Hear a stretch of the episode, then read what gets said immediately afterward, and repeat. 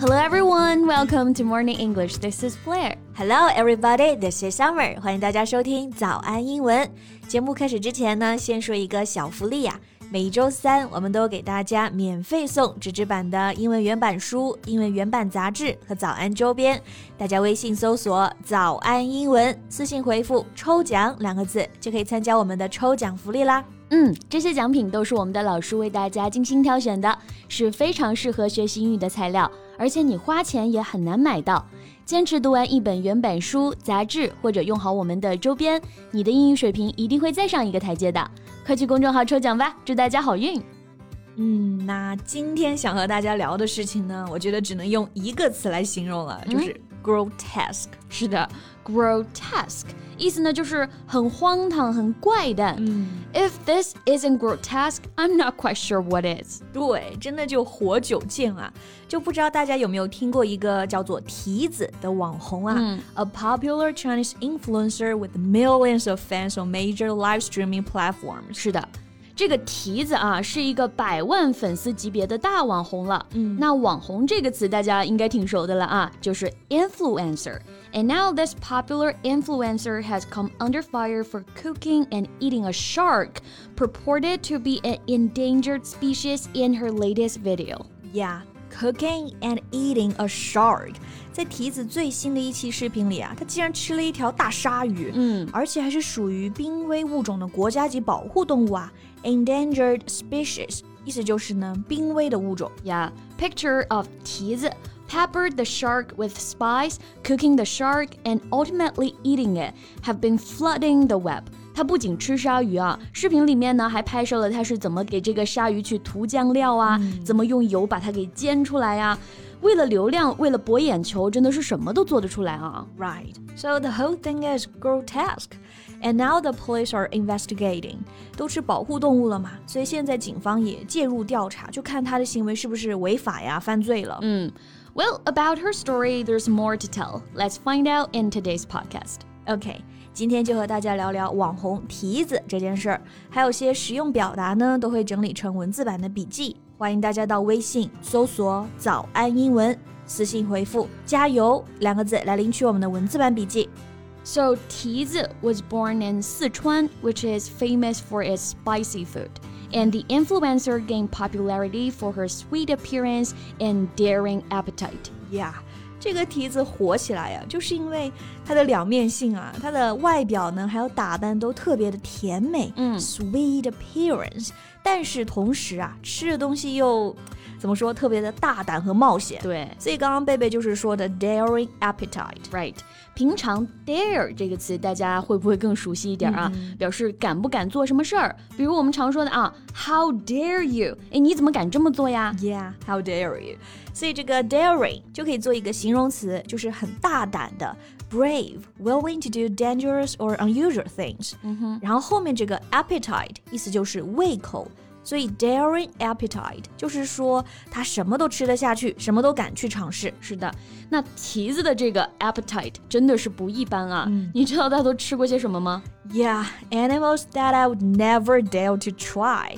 She consumed crocodiles, -hmm. ostriches, salamanders, and even peacocks on her live stream before. 对。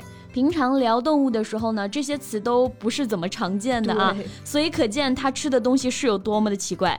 Crocodile 鳄鱼，ostrich 鸵鸟，salamander 娃娃鱼，还有像 peacock 孔雀，嗯、正常人怎么会想到去吃这些东西呢？对，而且像娃娃鱼，它也是保护动物嘛，嗯。And she not only ate them, she also cooked those rarely eaten animals in a massive wok with heaps of spices and cooking oil. 对，她的视频里还会拍摄这些动物的一个烹饪过程啊。嗯、 A massive wok，这里的 wok 指的就是我们专门炒菜的那种大锅。Heaps of spice and cooking oil，这里的 heaps of 就是指大量的，放特别多的像辣椒啊、调料啊，还有油啊。对，就是非常吸睛。 Right。 在啃那个鲨鱼肉的时候啊，提子还说了什么呢？It may look vicious, but its meat is truly very tender and tasty, while tearing off large chunks of animals' barbecue meat. Yeah vicious meaning violent and cruel，意思就是残忍的、残酷的。所以他一边啊抱着这个鲨鱼肉呢，大口的啃，但一边说呢，哇，这看上去挺残忍的，但是肉确实很嫩，很好吃。嗯，tender 在描述食物的时候呢，就是表示肉质非常的嫩。The meat is tender, easy to chew. Yeah. So, what she did and said has drawn the attention of millions of netizens along with plenty of controversy. 他的这种吃播视频啊，从第一期开始，其实就有很大的争议了。嗯，比如我就想问啊，这种保护类的鲨鱼这么明目张胆的吃，它真的一点都不担心会犯法吗？Well, at one corner of the video frame, there was a notification saying the animal was bred in captivity and is edible。所以在视频的这个边儿上啊，他自己呢也加了一句这种注释：这种鲨鱼是人工饲养的，是可以吃的。 他是这么说的：bred，意思呢就是繁殖、饲养；captivity 就指的是监禁、关押。Bred in captivity, meaning the shark was not born and raised in the ocean, but by human being. 嗯，所以就是指人工饲养的。对。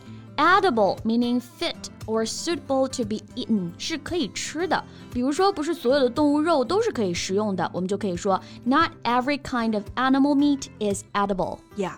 但至于这个鲨鱼是不是保护动物，到底可不可以食用，我觉得不是说他自己在视频上打个标签就可以确认的，对吧？So people online have questioned the integrity of that warning label and called for an investigation. 是的，那具体情况是怎么样的呢？还是等官方的调查结果啊。嗯、但是如果一旦证实是违法的，蹄子呢有可能会面临五到十年的监禁。对。但现在啊，不管到底他是不是会被监禁，他现在视频呢都已经被下架了，然后呢被封杀，也都透露出一个信息吧，就是说不管什么直播，你都不能为了博眼球、吸引流量做一些没有原则的事情。Exactly。不过其实啊，有一些吃播的这个直播还有视频啊，我其实还挺喜欢看的。You know something similar to the Korean version mukbang。Yeah，是的，吃播一开始是在韩国流行，对吧？所以刚这个 mukbang。meaning eating broadcast 就吃播啊、嗯、，where people eat large quantities of food。然后后来呢，在国内也火起来了。像我自己晚上饿了，然后还有之前减脂的时候也很喜欢看，觉得挺解压的啊。对，It helped me relieve some of my stress and hunger. me too. But then I learned that some of the influencers were not actually eating the food. They just pretended to eat and then would throw it up behind the camera. Yeah, in a way, they're wasting food. 对，很多吃播在镜头后其实都是会催吐的，所以就是在浪费粮食嘛。Right, so to combat unnecessary overeating and food wastage, these live streams have significantly reduced over the past two years. 嗯，所以呢，有的吃播就被打压了嘛，他们就开始转型去吃各种奇奇怪怪的东西，也就是类似于蹄子的这种视频套路了。Yeah and that leading to some bending the rules just to poach the most unconventional food. 但是不管怎么样啊，都不能 bending the rules，不能做一些违法的事情。是的，那大家对于提子被封、被警方调查这件事儿有什么看法呢？欢迎在评论区给我们留言哦。Yeah, so that's all the time we have for today. 最后再提醒大家一下，今天的所有内容都整理好了文字版的笔记，欢迎大家到微信搜索“早安英文”，私信回复加油两个字来领取我们的文字版笔记。So thank you so much for listening. This is Blair. This is Summer. See you next time. Bye.